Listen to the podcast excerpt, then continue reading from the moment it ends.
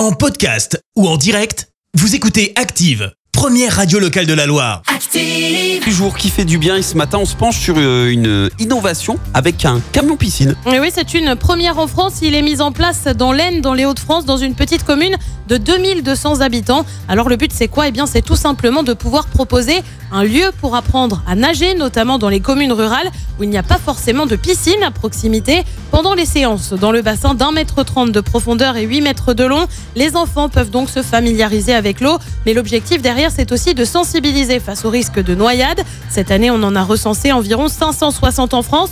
131 ont été mortelles selon l'enquête annuelle de Santé publique France. Le camion lui va rester pendant un mois dans la commune des Hauts-de-France avant de prendre ensuite la direction du sud-ouest. Merci, vous avez écouté Active Radio, la première radio locale de la Loire. Active.